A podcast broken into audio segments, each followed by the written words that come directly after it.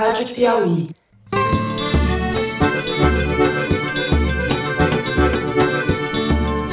Oi, pessoal! Está começando mais um Foro de Teresina, o podcast de política da revista Piauí. Por que, que o porteiro lançou o número 58? Aí essa questão está no claustro psíquico porteiro. Pode ser por vários motivos. Esses motivos serão apurados. Eu sou a Malu Gaspar e tô aqui, continuo esquentando a cadeira para o Fernando de Barros Silva, nosso âncora, que, como vocês sabem, tá enfrentando essa virose braba e essa pereba sinistra. Ele tá doido para voltar, a gente tá torcendo para ele melhorar o quanto antes e nesse meio tempo a gente vai segurando as pontas aqui, tentando dar conta desse noticiário frenético. Eu, como sempre, estou aqui no estúdio com José Roberto de Toledo. Opa! Se a esquerda radicalizar esse ponto, a gente vai precisar ter uma resposta. E uma resposta, ela pode ser via um novo AI-5, pode ser via uma legislação aprovada através de um plebiscito, como ocorreu na Itália. E hoje quem participa com a gente dos três blocos é a repórter intrépida Thaís Bilenque. Tá no estúdio lá em Brasília, conversando com a gente por telefone. Oi, Thaís. Salve, salve. O Brasil é gerido por um software. Então, o software que fica rodando manda dinheiro para todo mundo, dá aumento para todo mundo, faz progressão automática de carreira, dá dinheiro para cada setor e tal. Então vamos para os temas dessa semana. A gente começa o programa falando do mistério da Casa 58.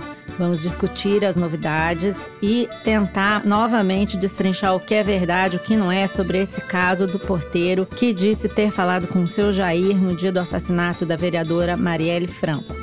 Depois desse tema cabeludo, a gente vai tratar da declaração não menos cabeluda do deputado federal e filho 03 do presidente Jair Bolsonaro sobre a possibilidade de decretar um novo AI-5 no Brasil. E por fim, no último bloco, o assunto é o novo pacote de medidas do ministro da Economia, Paulo Guedes, e o que, que quer dizer tudo isso daí. Vem com a gente!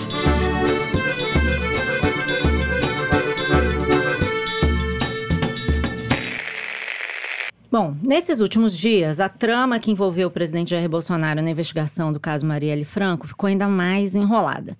Como vocês lembram, na semana passada, o Ministério Público do Rio disse que o porteiro do condomínio do Jair Bolsonaro mentiu quando disse que ouviu do seu Jair, no interfone, a autorização para a entrada do Elcio de Queiroz, que é a pessoa que dirigiu o carro usado no assassinato da Marielle, a entrar no condomínio. A gente também viu na semana passada um vídeo produzido pelo vereador Carlos Bolsonaro com as gravações do interfone da portaria do condomínio, mostrando que naquele dia o Elcio de Queiroz falou com Rony Lessa no interfone, Rony Lessa liberou sua entrada.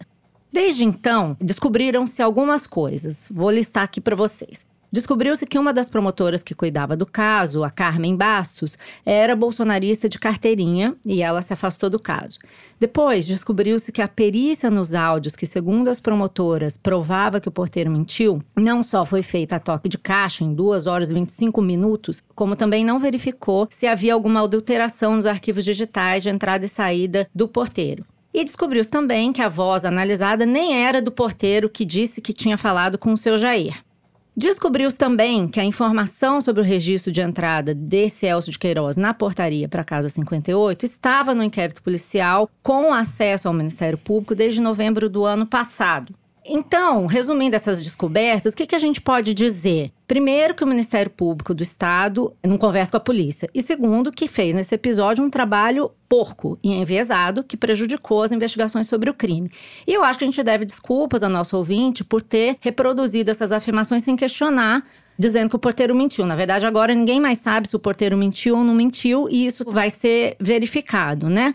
E descobriu-se mais alguma coisa também que eu acho importante comentar, e eu queria depois que o Toledo falasse a respeito. O presidente da República, o próprio Jair Bolsonaro, confessou que teve acesso aos áudios. Ele disse, nas palavras dele, antes que eles fossem adulterados ou alguém tentasse adulterar.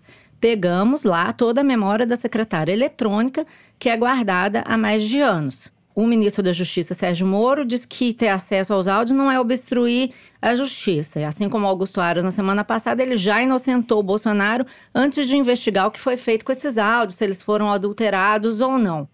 Toledo, acho que esse é o pé que nós estamos, né? O que, que você acha que a gente deve prestar atenção daqui para frente? Bom, Malu, a gente publica hoje no site da Piauí uma reportagem do Alain de Abreu, sua, da Thaís Bilenque, da Fernanda da Escócia, tentando criar pelo menos uma ordem cronológica dos fatos e mostrando como que há contradições entre as versões e como esses fatos eventualmente se encaixam numa narrativa. Não dá para a gente criar uma narrativa única com 100% de certeza que mostre efetivamente o que aconteceu, obviamente, porque senão a gente ia ganhar já o prêmio, não o prêmio ESSO, que não existe mais, mas o Pulitzer. Né? E ainda prenderíamos o mandante do é, assassinato da Marielle. É, então não é por aí. Porém, tem alguns fatos que eu acho que são importantes a gente ressaltar. Primeiro, que é um fato que não é muito bem compreendido, mas que eu acho que ele é chave para se tentar elucidar esse caso, que é a mensagem que a mulher do Rony Lessa, a Elaine, manda para ele pelo celular no dia 22 de janeiro deste ano, onde tem uma foto do livro de visitas do condomínio Vivendas da Barra, onde eles viviam, Rony e Elaine, e onde também vivia o Jair Bolsonaro. Nessa foto mostra um registro meio rasurado, mostrando que o Elcio Queiroz, que é o outro cara acusado de ter participado do assassinato da Marielle junto com Rony Lessa, teria ido à casa do Bolsonaro, a casa 58, e não à casa 66 do Rony Lessa. Por que, que isso está no celular do Rony? Por que, que a mulher mandou isso para ele? Por que, que ela fotografou esse livro? Porque isso confirma a tese da defesa, então apresentada pela dupla Rony Elcio, Rony Lessa, Elcio Queiroz, de que eles não tinham se encontrado naquele fatídico 14 de março de 2018. Essa era a tese inicial que eles tinham dado para os acusadores. Eles não tinham sido presos ainda em janeiro desse ano. Depois eles viriam a mudar essa versão, dizendo que sim, tinham se encontrado. E aí essa foto deixou de fazer sentido para a defesa deles, porque eles admitiam sim que tinham se encontrado nesse dia, não tinham ido matar a Marielle, mas tinham ido assistir ao jogo do Flamengo contra o Emelec do Equador num bar das proximidades. Só deixando claro que a foto foi apreendida, ela não foi entregue, né? Não, então, essa foto estava no celular uhum. do Rony Lessa. Quando ele é preso em março, o celular dele é apreendido. Só que a perícia da polícia demora sete meses para conseguir quebrar a senha do celular e ter acesso a essa foto. Isso acontece no começo do mês passado, e daí, finalmente, o Ministério Público descobre algo que a polícia, teoricamente, já tinha descoberto, porque já tinha apreendido esse livro no condomínio meses antes. Porém, na versão do Ministério Público, eles só tomaram conhecimento da existência dessa foto e, portanto, do livro rasurado faz um mês, né? um pouco mais de um mês. Vou fazer um parênteses então. O Carlos Bolsonaro, que a gente no programa passado deu crédito exagerado ao vídeo que ele fez e postou no Twitter, a gente foi apresentar o vídeo dele para um perito policial aposentado. Porque tínhamos uma dica de que as durações do arquivo de áudio e do que a gente ouve no vídeo do Carlos não batiam.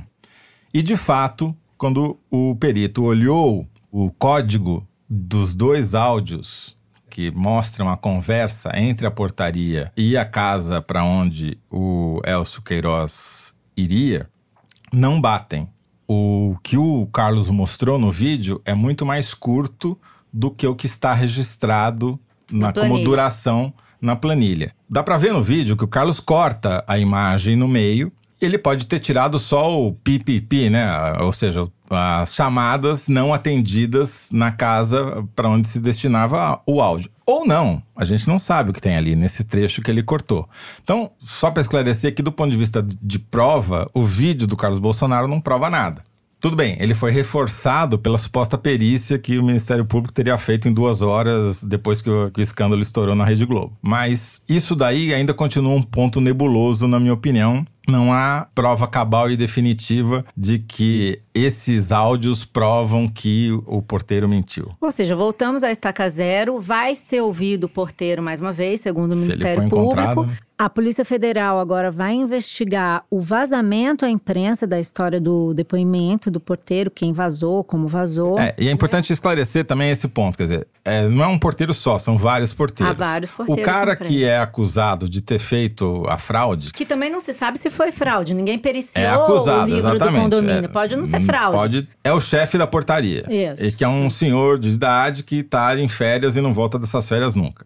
E o cara que liga para casa é outra pessoa. A voz que aparece lá é de outro porteiro, Uhum. o que opera, digamos assim, um maquinário. Mais uma evidência de lambança na investigação. Então, é, é- é, de fato, é uma história que tem muitos furos, muitos buracos e que sugere que talvez tenha havido uma manipulação lá atrás que favoreceria essa defesa da dupla Rony Queiroz de que eles não teriam se encontrado. Essa versão não colou. Eles mudaram a versão no meio do processo.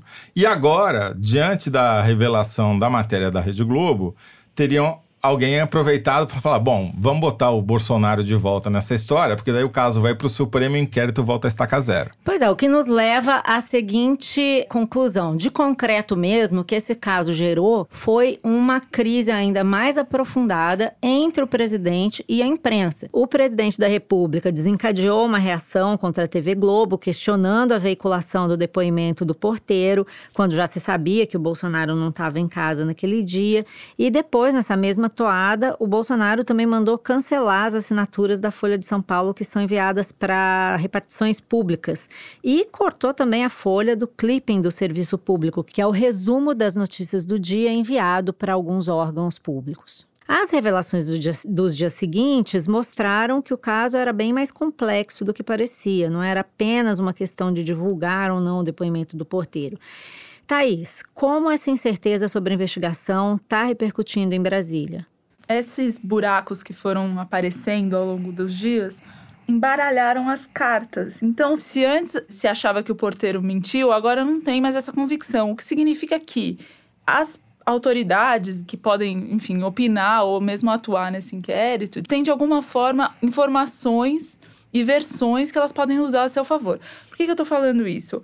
Porque quando o Procurador-Geral de Justiça do Rio e a promotora Simone Sibilho foram levar esse relato de que o Jair Bolsonaro tinha sido citado para o presidente do Supremo Tribunal Federal, Dias Toffoli, as cartas começaram a se embaralhar já aí antes do caso vir a público, porque legalmente o Ministério Público do Rio não tinha essa competência de fazer esse caminho. Por causa desse erro de procedimento, as promotoras estão sujeitas a algum tipo de punição, por exemplo, uma abertura de processo no Conselho Superior do Ministério Público, o próprio Aras pode acionar, é, Aras, o Procurador-Geral da República. Por causa dessa precipitação e desses buracos na investigação, eu acho que isso pode ter um grande impacto na investigação ocorrendo no Rio. Se isso vai servir de pressão para federalizar, a gente não sabe. Tem gente a favor e tem gente contra. O pessoal do PSOL, que era o partido da Marielle Franco, é contra a federalização. Eles acham que a federalização vai deixar a investigação mais suscetível à influência do governo e do Bolsonaro. Então, que o Ministério Público do Rio se enfraqueceu nesses últimos dias, isso eu acho que é inequívoco. Essa crise também jogou na roda o nome de um personagem que está muito atuante, em, né, tanto nesse caso como nas investigações do Flávio Bolsonaro, que é o advogado do presidente, o Frederic Vassef. Porque o Ali Kamel, que é o diretor de jornalismo da Globo, publicou uma nota na semana passada contando dos bastidores da matéria. Aliás, gente, vou fazer aqui um disclosure para vocês. Acho que nem todo mundo sabe, mas eu sou casada com um jornalista que trabalha na TV Globo e participou dessa cobertura e dessas reportagens aí do caso Marielle. Então, acho que é uma informação que vocês têm que ter aí na hora de avaliar o que a gente está contando aqui. O Ali Kamel disse que o advogado do presidente, no momento em que concedeu entrevista para a TV Globo, sabia da existência do áudio que mostrava que o telefone tinha sido dado, não ao presidente, mas à casa 65 do Rony Lessa. O que, que ele diz com isso? Que o advogado do presidente, sabendo da matéria, induziu a TV a erro para montar uma armadilha para depois gerar toda aquela reação que a gente viu do Bolsonaro. Thaís, isso tem sido discutido internamente no Palácio, em Brasília. Qual é a sensação que as pessoas têm de para onde vai levar essa guerra do presidente com a mídia e qual o papel desse advogado aí nessa história? Esse advogado, desde o caso do Flávio Bolsonaro, como você falou, ele é visto como um outsider, né? Ele nunca foi da patota dos advogados. Então todo mundo olha com desconfiança. E eu acho que nesse episódio foi encarado muito como uma estratégia para dar razão para o Bolsonaro fazer aquela live furiosa que depois, nos dias seguintes, quando a coisa decantou, foi ficando claro que tinha sido uma jogada ensaiada, que eles tinham já se antecipado para tornar esse caso do jeito que ele ficou. E eu acho que esse enfrentamento é uma questão assim de tempo, assim, vai continuar, né? Ninguém está com expectativa de que o governo mude e se modere nesse momento. Esse caso da Marielle, todo o envolvimento do Bolsonaro com milicianos, seja por foto, seja por vizinhança, seja por homenagem da família, etc., sempre pega mal para Bolsonaro, desgasta a imagem dele. Voltamos a fazer aqui um estudo junto com a nossa consultoria Arquimedes, que mostrou que, no acumulado, desde que essa história começou, já faz uma semana, o Bolsonaro está perdendo essa batalha, o que é raro de acontecer. Mais de 60% dos tweets publicados, e são milhões desde que essa história começou, são contra ele. Ou seja, essa estratégia do Bolsonaro de fazer aquela live furiosa que pegou muito mal e depois de tentar usar isso para enquadrar a imprensa, tem um sucesso muito relativo, só cola entre quem já é bolsonarista. Ele não agrega nenhum voto com isso. Claro, ajuda a desgastar a imprensa? É óbvio que ajuda. Mas, felizmente, não teve os frutos que eles gostariam que tivesse. E aí, como ele gosta de batalha, ele inventou uma outra batalha, que é a batalha do AI-5, da qual a gente vai falar no próximo bloco. Vem com a gente.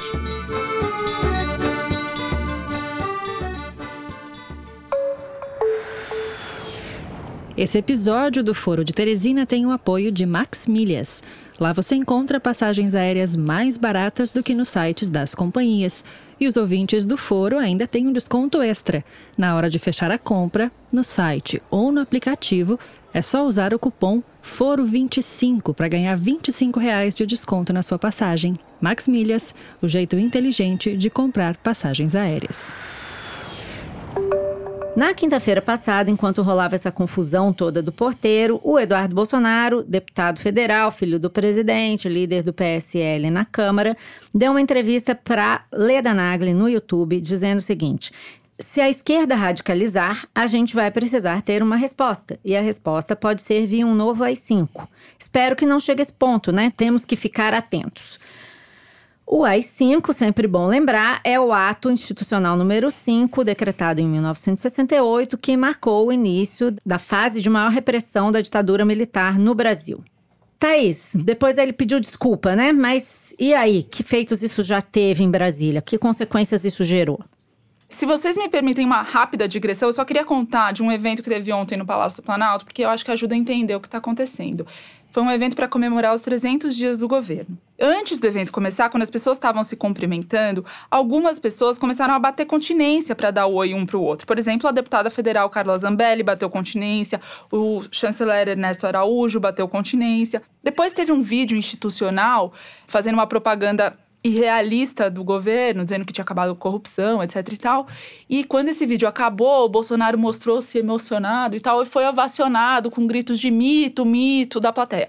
Era um evento que estava dando bem assim, algumas figuras que antes participavam dessa solenidade já não estavam mais presentes. Então é um evento mais essencialmente bolsonarista, eu diria.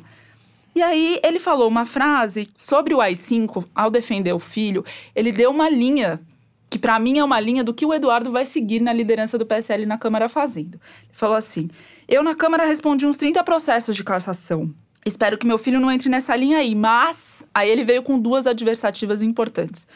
A primeira foi dizendo que a Câmara sempre respeitou o sagrado direito de opinião. Lembrando que o Bolsonaro sofreu um, dos, um desses 30 processos de cassação foi por louvar o Carlos Brilhante Ustra, que foi o militar condenado por tortura na ditadura e não foi cassado por isso. Então, assim, ele sempre disse que, que a imunidade parlamentar permite. Então, ele já deu um argumento para o filho continuar fazendo esse tipo de declaração. E o segundo que ele falou foi falando em Chile, né, como era o contexto da declaração do Eduardo, nós devemos ter a capacidade de se antecipar a problemas. Nessa ele já estava sendo aplaudido, nem tinha acabado a frase. Nós sabemos que, infelizmente, aqui no Brasil existem alguns maus brasileiros que ficam o tempo todo maquinando como chegar ao poder, não interessa por que meios. Não podemos admitir isso mais e mais aplausos. Então, assim, para mim isso é muito uma sugestão de que, assim, ele fez aquela repreensão ao filho depois e tudo, mas jogo jogado. Na verdade, ele endossa, né? Ele tá deixando claro que ele vê razão e, e motivo pro filho dele falar aquilo, aquilo lá é um uma jogada ensaiada, né? Toledo, a impressão que a gente tem é que o Bolsonaro, mais uma vez, e o Eduardo, nesse caso, foi o porta-voz, testou as águas ali para recepção da população, da sociedade, das próprias instituições a esses arroubos golpistas que o Bolsonaro é, demonstra, né? Ele quis saber se colava. Você acha que foi isso? O Bolsonaro, para conseguir implantar um AI-5 hoje em dia, precisaria mais do que bombas verbais. Uhum. Ele precisaria de bombas de fato, que Sim. foi o que levou ao AI-5 em 1968. Só né? dos generais, né? Os próprios militares explodiam bombas pelo país para criar um clima que justificasse, na visão deles, a decretação do AI-5. Estamos muito longe disso. O que nós temos é um general proporcional à sua altura, que é o general Heleno, que do alto do seu pijama veio dizer que seria necessário estudar a maneira de implementar um novo AI-5 depois da declaração desastrada do Eduardo Bolsonaro. Foi o único que deu alguma guarida à declaração do Eduardo Bolsonaro. Recebeu um pito público do presidente da Câmara, do Rodrigo Maia, e ficou quieto agasalhou, não falou nada. Isso mostra a estatura do general, que supostamente era o cara que estava lá para vigiar o Bolsonaro. Ao contrário, agora o Bolsonaro é que precisa vigiar o general Heleno. Politicamente foi um desastre. 76% das manifestações nas mídias sociais foram contra essa história do Eduardo Bolsonaro do AI-5. Apenas 21% do grupo bolsonarista, e mesmo assim ninguém defendeu o Eduardo fora o general Heleno. Todo mundo ficou tentando atacar o adversário, a esquerda, que foi manipulação, que não foi bem, muito bem o que ele quis dizer e tal. E ainda teve uns 3% ali que não estava nem de um lado nem do outro, que aproveitou para criticar os dois lados. Então, moral da história: esse negócio do AI-5 mostrou que não tem campo fértil para prosperar. Segundo, mais um passo do Bolsonaro em direção ao isolacionismo porque ele não agrega nenhum apoio com isso, ao contrário, ele só desgasta os apoios que ele já tem e vão ficar batendo continência entre si próprios. Do ponto de vista prático, o que pode acontecer é acelerar o processo de expulsão da bancada bolsonarista dentro do PSL, já que a comissão de ética do PSL acatou as denúncias contra 19 deputados eh, federais do partido, que agora terão cinco dias para se defender e, obviamente, está todo mundo se defendendo, mas querendo ser expulso para poder ir para outra legenda ou montar um novo partido. Então, uhum. o PSL vai acontecer aquilo que a gente já falou em outros programas. Sob a liderança do Eduardo Bolsonaro, ele vai implodir, porque Eduardo Bolsonaro é um gênio da raça. Só lembrando que o Eduardo Bolsonaro já tinha feito uma outra dessas no passado, quando ele disse que para fechar o STF bastava um cabo e um soldado. Só falta dizer que não era do Exército, que era da PM. De preferência miliciana. é, exato. A gente não pode deixar de comentar a demissão de mais um general no governo na semana passada.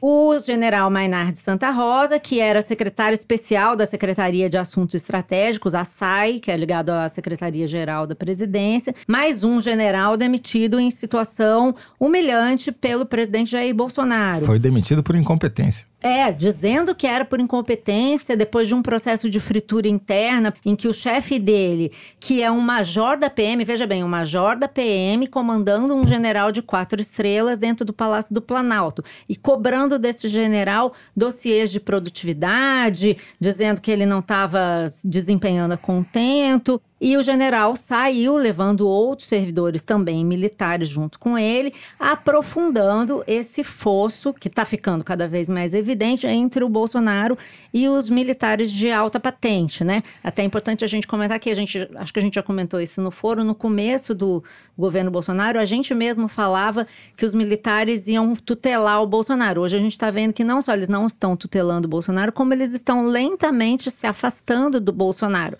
Por que eu estou comentando isso? Porque eu acho que isso reforça essa tese do Toledo de que não há clima para a instalação de um AI-5 ou para uma linha dura ou alguma coisa que se aproxime de uma ditadura. O que não quer dizer que ele não queira e não vá tentar emplacar essa ideia outras vezes. A questão é que, no momento, ele não tem condição prática de fazer isso.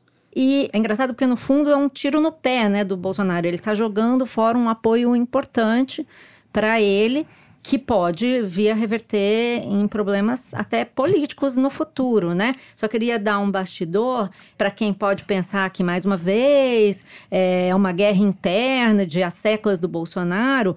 É, eu falei com uma pessoa que é muito próxima do general Santa Rosa, que estava me contando bastidores aí desse processo de fritura, que o general ficou pedindo reuniões com Jair Bolsonaro ao longo dessas últimas semanas para entender o que estava acontecendo e o presidente falou que só podia recebê-lo daqui a duas semanas, ou seja, jogou mesmo ele para as cobras e deixou ele ser frito e humilhado em público, né? Então não é uma coisa de guerra interna, de facções internas do governo, é o próprio presidente fritando mais um general porque no fundo, ele não se dá com esses militares de alta patente, ele não tem a disciplina necessária para lidar com essa questão de gestão, de ordem, de planos, Eu né? só fico pensando o que, que os generais achavam que ia acontecer com o cara que deu baixa desonrosa do exército, entendeu? É, é aquela metáfora do escorpião, né? Conhece a metáfora Não, do ele, é escorpião? o, ele é o próprio É, escorpião, é mais exatamente. forte que ele, ele vai ferroar o sapo e vai morrer afogado. E depois vai dizer que é a própria natureza, se der tempo antes de afogar.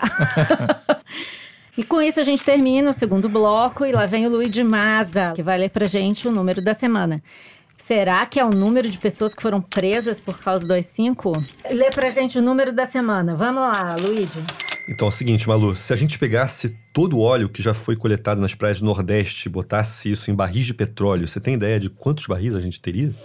Não sei, do mais de duas mil toneladas, dividindo por lavas por lavas, rebemboca da parafuseta, não. Algo em torno de 27 mil barris. Esses dados levam em conta todo o óleo que foi coletado até o dia 1 de novembro. Somando os dados de cada estado do Nordeste, exceto o Maranhão, que não deu informações pra gente, já foram tiradas 4,5 mil toneladas de óleo, que é um óleo grosso misturado com areia e outros elementos que foram se juntando no caminho.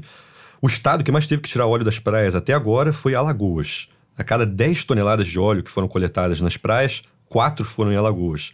Depois vem Pernambuco com 3 e no fim Sergipe com 2 toneladas a cada 10. Mas felizmente o peixe é um bicho muito inteligente e ele desvia de todo esse óleo. Exato, nenhum peixe foi afetado. Isso aí. Só as tartarugas que não, porque as tartarugas são burras e os peixes inteligentes. Já os golfinhos, que supostamente eram os bichos mais inteligentes, agora são mais burros que os peixes. O que preocupa nesse levantamento que o Luigi brilhantemente fez, porque ele foi estado por estado, ele não falou, mas foi ele que fez essa- esse número da semana, e ele foi estado por estado levantando tudo que já foi coletado por cada uma das secretarias de meio ambiente estaduais, que dá muito mais do que o número que o Ibama tinha divulgado, por sinal.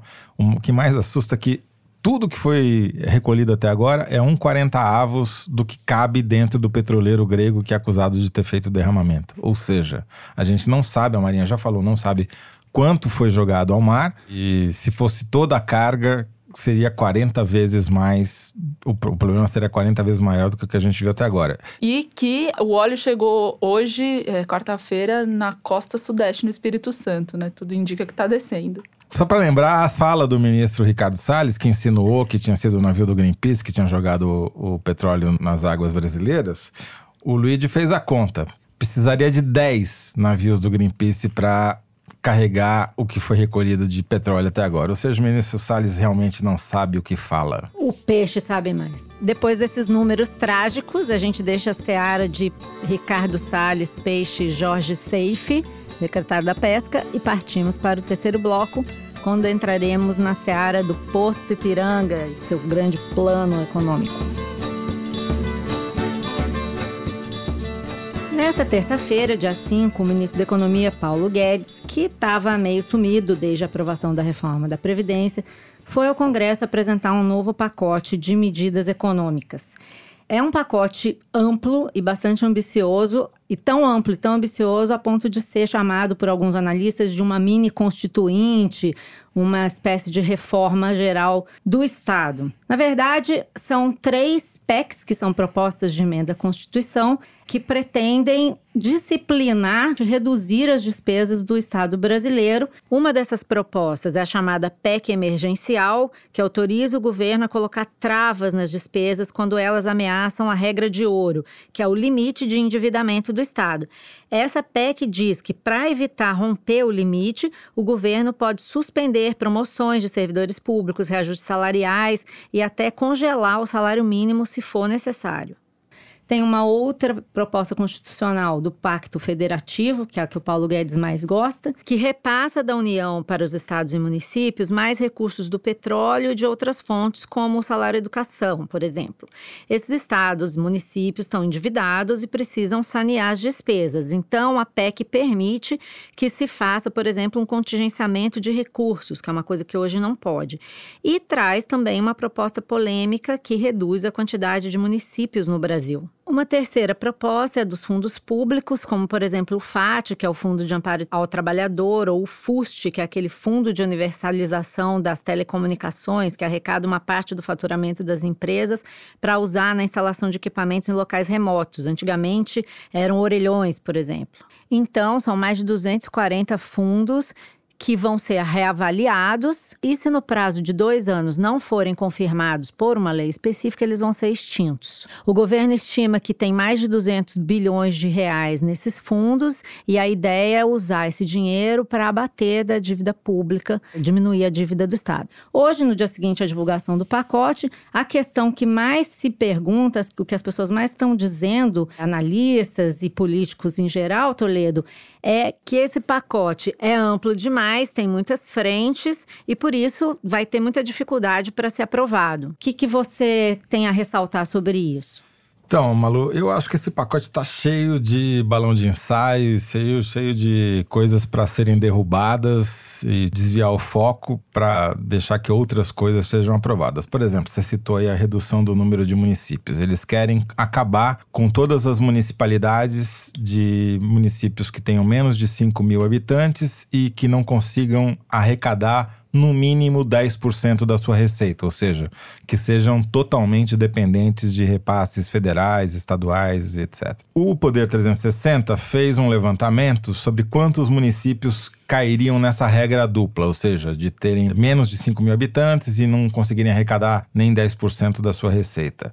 Dá 769 municípios, ou seja, mais de 10% dos municípios brasileiros. Uhum. Isso significa que no ano de eleição municipal, o Paulo Guedes quer que o Congresso aprove a dissolução de 769 prefeitos, 769 vice-prefeitos, 3.845 funcionários de prefeitura, 6.921 vereadores e 7.690 funcionários de câmaras municipais. Ou seja, quase 20 mil cabos eleitorais dos próprios deputados que vão estar tá votando isso. Daí você vai dizer, não, mas isso está tudo concentrado no Nordeste. Não está. Os estados que seriam mais afetados com a eliminação de municípios são Minas Gerais, Rio Grande do Sul, Piauí, Santa Catarina e São Paulo. Só um estado nordestino. Ou seja, ou ele quer fazer isso e não entendeu nada de como a coisa funciona no Congresso, ou ele não quer e, como já estão dizendo hoje, botou um bode na sala. Não me ocorre agora o coletivo de bode, mas é um coletivo de bode que ele colocou na sala hoje.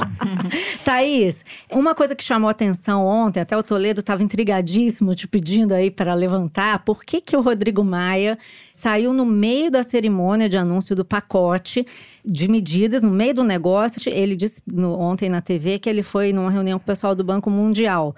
Toledo conhece bem Rodrigo Maia, nós todos que já tomamos chá de cadeira no gabinete do Rodrigo Maia sabemos que o pessoal do Banco Mundial poderia esperar o dia inteiro se o Rodrigo Maia quisesse realmente ficar na cerimônia de anúncio do pacote. O que você sabe aí sobre essas intrigas, aí, a começar pelo Senado? O que está rolando aí de intriga entre esses poderes, Thaís? Diferentemente do Davi Alcolumbre, presidente do Senado, que fez um discurso, sim, se derramando para o Bolsonaro, agradecendo a presença dele no Senado e que isso engrandecia o parlamento brasileiro. O Rodrigo Maia nunca fez isso, né? Desde que começou o governo e os atritos ficaram claros, ele fica ao lado do presidente quando é estritamente necessário, ele não participa, ele não prestigia, enfim. E eu acho que tudo isso muito por causa dessa função que vocês já falaram milhões de vezes no foro, de fazer sempre um contraponto, etc e tal. O Senado, do Davi Alcolumbre, tem uma ânsia de protagonismo porque a Câmara dos Deputados, com a reforma da Previdência, por exemplo, ficou com um papel muito ativo, o próprio Rodrigo Maia, etc. E o Senado gosta de dizer, o Alcolumbre, que eles não são uma casa chanceladora, etc e tal. E o governo ficou negociando muito, porque se fosse um pacote de medidas, PECs, foram três apresentadas, assinadas pelo presidente, pela Constituição, a tramitação começaria pela Câmara. Então, eles decidiram. É, fazer a assinatura pelo Paulo Guedes para poder começar pelo Senado. Mas eu acho que essa demora toda e tudo vem mais de uma negociação também desses bodes, porque alguns bodes foram tirados da sala antes da apresentação dos pacotes, bodes ainda mais austeros, assim, do ponto de vista de contemplar populações mais pobres, o investimento nas áreas sociais de educação e saúde, por exemplo.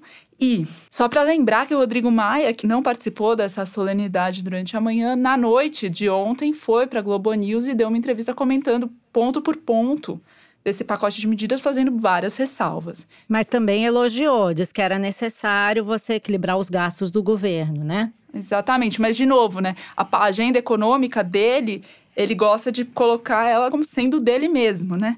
Tem um componente aí que eu queria dividir com vocês, que é um bastidor aí sobre como essa apresentação desse pacote foi negociada.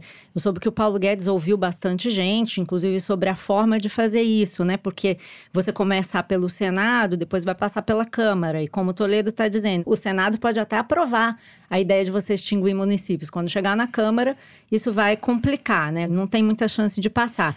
E muitas pessoas alertaram ele de que há um problema sério no orçamento para 2021, nós já falamos sobre isso, sobre o teto de gastos. O governo está com as contas apertadas e ele precisa economizar 35 bilhões de reais para poder investir e não quebrar a regra do teto de gastos. Então, vários economistas, alguns com os quais eu conversei, inclusive, sugeriram para ele: pega essa PEC emergencial, bota em uma economia de 35 bilhões, aprova só isso. Daí, depois, daí para frente, você pode aprovar mais coisas. E o que, que essas pessoas ouviram do Paulo Guedes, que tem muito a ver com o que a gente vem ouvindo falar dele? Ele quer deixar um legado. Ele acha que ele não pode ser medíocre, apresentar uma única medida e depois apresentar outra medida e aprovando coisa a coisa devagar. Ele quer fazer o plano real dele, ele quer deixar uma grande obra. Por isso ele acha que pode colocar todas essas medidas no Congresso. Isso ele tem falado para as pessoas, que ele não quer ser tímido. Eu não me lembro agora a expressão que ele usa, mas ele gosta de dizer isso: que fazer remendo não é com ele, que ele quer fazer uma grande reforma do Estado. E outras pessoas acham que, na verdade, o que ele está fazendo é chamar a atenção da sociedade para o fato de que é preciso economizar e reorganizar as contas públicas e que seria, no fundo, muito inteligente você colocar tudo isso para você assustar as pessoas e dizer para a sociedade que é preciso cortar gasto, então você vai lá e aprova a sua medida emergencial. Eu que sou mais cética, acho que esses economistas que alertaram o Paulo Guedes sobre a inconveniência de você jogar tanta coisa na mão do Congresso de uma só vez estão certos. Ainda mais um Congresso tumultuado politicamente, como é o Congresso do Bolsonaro. O risco é você ficar sem aprovar é nada, né? Então isso é bem complicado. Uma coisa que chama atenção é que muitas dessas críticas vêm de economistas liberais, né? E aí tem uma discussão uhum. que o perfil que você fez do Paulo Guedes na campanha tá assim acontecendo a olhos vistos que é uma disputa entre o Paulo Guedes e essa turma da Casa das Garças, esses liberais da PUC do Rio e tal. E aí ontem eu tava muito curiosa porque esse pacote de certa forma ele é um pacote para de fato enxugar o estado, mas eu perguntei para o Marcos Lisboa, que é presidente do INSPER, foi vice-presidente do Itaú Unibanco e foi secretário de Política Econômica do Lula que, que ele achava, se faltava uma preocupação social, mas do ponto de vista liberal, contemplável, ele falou: não, esse debate é muito atrapalhado, eu não vejo nem julgamento de Estado, nem proposta de política social. Eu vejo apenas muito barulho e palavras de ordem, a direita e a esquerda. Quer dizer, ele ainda usou uma expressão em inglês, much ado, muito barulho, que é bem isso que você estava falando, né? A economia chega a 25 é, bilhões quando deveria ser de 35. Até o Marcos Mendes, que é um dos economistas que trabalha com o Marcos Lisboa e faz essas contas, acha, até publicou um artigo dizendo isso, que são muitas frentes de uma só vez. E vai ter um problema sério na base, né, na Câmara. Então, acho que foi uma tentativa de, sim, puxar o Senado para protagonizar essa discussão e ver se pelo menos no Senado ele aprovava essas PECs. Agora, Não é aquela coisa, tem que combinar com o russo, com os portugueses, com os alemães, com todo mundo, né? Achei a palavra aqui, mano. Fala. É uma, foi uma chibarrada. Chibarrada um, é o coletivo fato. de bodes? São os coletivos, são os rebanhos de bodes. Porque, por exemplo, essa ideia de que funcionário público que é filiado a partido político não tem estabilidade é uma coisa que cai no Supremo em menos de dois segundos se ele apresentar, né? É isso, daí não tem nada a ver. É tipo um AI-5 do servidor público, não, né? Não, é só para chamar a atenção. Aliás, eu acho que é uma tática. Ele não, não deve ter sido por acaso que ele escolheu essa semana toda de polêmica de Marielle e AI-5 para apresentar essa esse, Vamos lembrar a, a já célebre frase, icônica frase dos pobres que não poupam, né? Exatamente. Aliás, sobre isso, 13,5 milhões de pessoas empurradas para a extrema pobreza no Brasil, recorde dos últimos sete anos. E, segundo Paulo Guedes, elas só estão lá porque elas não sabem poupar. É, ele diz que o rico sabe poupar, mas o pobre não sabe. Queria- Ele só não considerou que o pobre talvez não tenha Eu o que queria, poupar, ver o, né? eu queria ver o Paulo Guedes vivendo com meio salário mínimo por mês, para ver se ele ia poupar alguma coisa fora a cara de pau. Essa podia ter sido a, maior semana liberal da economia brasileira da década, ou talvez do século, ou talvez da história, porque não era só esse pacote de bondades que o Paulo Guedes apresentou no Senado, mas também começa a privatização da Eletrobras e hoje, quarta-feira, quando a gente grava o foro, teve o mega leilão que foi vendido como o maior leilão de petróleo, de campos de petróleo do mundo. Pois bem, o resultado do maior leilão de petróleo do mundo foi que a Petrobras comprou 90% do que estava à venda e os outros 10% foram em parceria com a estatal chinesa, esse país capitalista, segundo Bolsonaro, que comprou o que sobrou, ou seja, todas as outras grandes petrolíferas ficaram de fora e foi, de certa maneira, um fracasso, porque em vez de arrecadar 107 bi, arrecadou só 70 e o dólar está subindo 2%.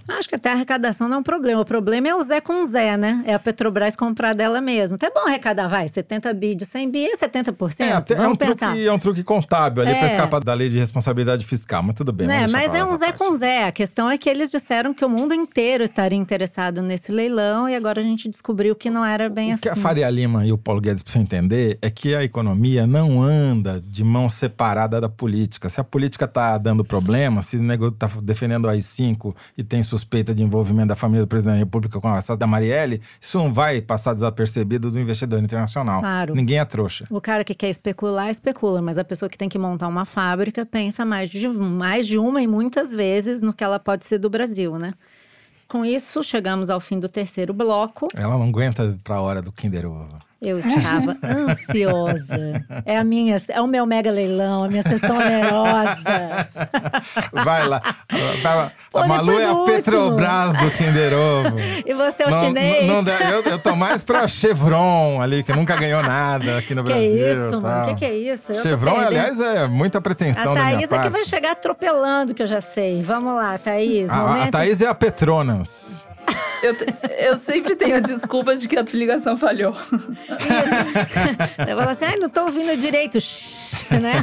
Exato. Vamos lá, Dani Di.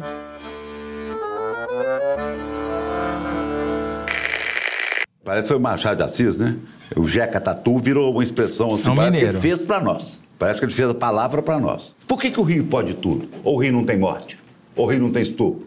Ou o Rio ninguém faz xixi na Ah, rua? Calil, eu- Calil, Calil, Calil, Calil, ah, Rio de Calil. Janeiro, não. Né? Não tem bexiga. Pegaram agora aqui Prefeito na de Belo Horizonte, que nós brigamos ex-presidente pra do ser quem Atlético tocar no Mineiro. Tudo. Só porque aqui é jeca, cara. Aqui não podia nada. Ah, fez xixi na rua? Fez. Se pegar, prende. Se pegar o xixi, limpa. Ah, o carnaval, vamos botar 4 milhões de pessoas na rua. Vai ter estupro, vai ter xixi, vai ter cocô, vai ter tudo. isso? Vai Deus ter me permita Shower. que eu faça um carnaval igual ao do ano passado. Com mais gente, com mais xixi. Com mais cocô. Com mais golden shower. Olha só, já acertei aí. Alexandre Alegação- Calil. a alegação Mas eu falhou. com você. A gente faz uma sessão onerosa, você Eu fica com uma com- parte eu do fico meu com os conto. 10% dos chineses, você fica com os 90% da Petrobras. Alexandre Calil, prefeito de Belo Horizonte pelo PSD. Isso é um pedaço da entrevista que ele deu pro jornal Hoje em Dia, de Belo Horizonte, no dia 31 de outubro. Calil, inspirador. Gostei desse Kinder Ovo, achei bom. Acho que o presidente É também porque ela ganhou, gostado. é óbvio que você gostou. Não, ele falou bastante coisa. Que xixi, você achou, Thaís? Que Super. xixi, cocô, ele vai lavar o xixi da rua. Ela, ela É, odeia falar essas coisas. Quando ela ganha o Kinder Ovo, ela gosta. Jeca tatu. Ah, achei instrutivo. Ah, meu Deus do céu. E agora a hora mais light do Foro de Teresina, nosso correio elegante. Vou começar registrando a indignação dos nossos ouvintes com a ausência do nosso querido Fernando. Eu também tô indignada, gente. Tô indignada. Como diria Gretchen, assim não dá. o ouvinte Gebu escreveu assim no Twitter: Fernando Barros, pelo amor de Deus, cara, cadê você? Muita saudade do time completo, poxa. Vai ter que ter um especial do Fernando só com imitações e citações eruditas. Ah, eu também. Peço escusas, tá, gente? Minhas escusas, que eu tô aqui no lugar do Fernando. Mas ele volta logo, tenho certeza. Estamos torcendo. Ele tá lá matando esse vírus aí. Tá bom? Então, duas coisas aqui. Malu. Primeiro, não sei se você está de acordo com isso, mas a Caroline Freitas citou você no Twitter dizendo: Volta, Fernanda! O Malu Gaspar prometeu que vai deixar você ganhar o Kinder Ovo. Total, todos. Duvido, Fernanda. Eu passo pra ele. Escrevo na plaquinha. Eu vou cometer uma indiscrição aqui. Enquanto a gente gravava, chegou um WhatsApp do Fernando Falando. dizendo que é possível que ele esteja de volta na próxima semana. Tudo depende da evolução nos próximos dias, mas diz ele que está melhor. Então, Então vamos cobrar. Vamos, Vamos, aqui cobrar. dar os nossos desejos de melhoras para o Fernando. Quem sabe ele volta na semana que vem para eu e a Malu podermos voltarmos a disputar. Porque quando ela tá gente lá tá bem. apresentando, tem que reclamando, você viu? Tá estranho. É que a gente tá se dando que a gente bem. tá muito bem e tal. E, e não é nem a minha mulher, nem o marido do, da, da Malu que tá reclamando, não. Então, a Paula Kaufmann, no Twitter, me mandou, me marcou aqui para dizer que o deputado Hélio Costa, republicano de Santa Catarina, tinha, na hora que ela mandou esse Twitter 17 horas atrás, acabado de fazer um discurso na Câmara citando o extermínio do Teresino e dos primos dele. Ou seja, mais um Mas ele matador tá de. apoiando, então. Apoiando Ah, tá. a matança dos javaporcos, Teresina. Não dá, assim não dá. Bom, os ouvintes do foro são tão atentos que eles percebem até as mensagens cifradas que vocês passam. O Rafael Prado, por exemplo, tweetou assim: O primeiro merchan do Foro de Teresina é um desconto em passagens aéreas pra gente fugir do Brasil. Achei pertinente. Fica a dica, pelada. É, fica a dica, fica a dica, ajuda a gente. Tenho aqui um desaforo acadêmico. O Heitor Loureiro, que é professor da, de Relações Internacionais das Faculdades Metropolitanas Unidas, mais conhecidas como FMU, mandou um e-mail dizendo o seguinte. Só um pequeno ajuste em uma fala do Toledo no último foro. Quem disse que a Argentina deveria ter relações carnais com os Estados Unidos não foi o então presidente da Argentina, Carlos Menem, mas sim o seu ministro de Relações Exteriores, Guido de Tella. Ô, Heitor, obrigado. Eu só estava testando para ver se você estava atento. entendeu? Isso aí, carinho esperto. Muito bom. Agora eu vou ler o último, que é a última mensagem, que é um tweet da Maiara. Ela escreveu assim no Twitter: Eu amo o Foro de Teresina demais, meu Deus do céu, melhor podcast da vida. Ai, que bom ser esse última mensagem. Melhor ainda quando o shit show acontece antes da quarta-feira, como foi o caso dessa semana. E tudo tá fresquinho, atualizado. Ai, Maiara, você é uma fofa, mas eu acho que a gente não conseguiu ficar tão atualizado assim, é meio difícil. Ainda vai acontecer algum cheat até Já o final vamos do... encerrar e vem ver outro shit show. Não é um shit show, um shit shower. Esse Brasil é uma shit shower geral, gente. Mas olha só, é isso. Temos que encerrar com shit ou sem shit. E vamos ficando por aqui. O Foro de Teresina é uma produção da Rádio Novelo para a revista Piauí, com a coordenação geral da Paula Scarpim. Nosso diretor é o Luiz de Maza, nossas produtoras são a Mari Faria e a Ana Carolina Santos. A Júlia Sena grava o vídeo do Foro Privilegiado, o teaser que a gente publica nas redes sociais da Piauí e no YouTube. A edição do programa é da Mari Romano e da Evelyn Argenta. A finalização e a mixagem do foro são do João Jabassi, que também é o intérprete da nossa melodia tema, composta pelos piauienses Vânia Salles e Beto Boreno. Quem faz a nossa coordenação digital é a Kellen Moraes. O Foro de Teresina é gravado no Estúdio Rastro com o nosso querido Dani Di. Eu sou a Malu Gaspar e me despeço da Thaís Bilenque. Tchau, querida! Tchau, gente. Beijo. E do meu colega de sempre, amigo, irmão, camarada, José Roberto de Toledo. Volta, Fernando, por favor. Vem, Fernando. Tá dando, tá dando match, Fernando. Beijo, até semana que vem.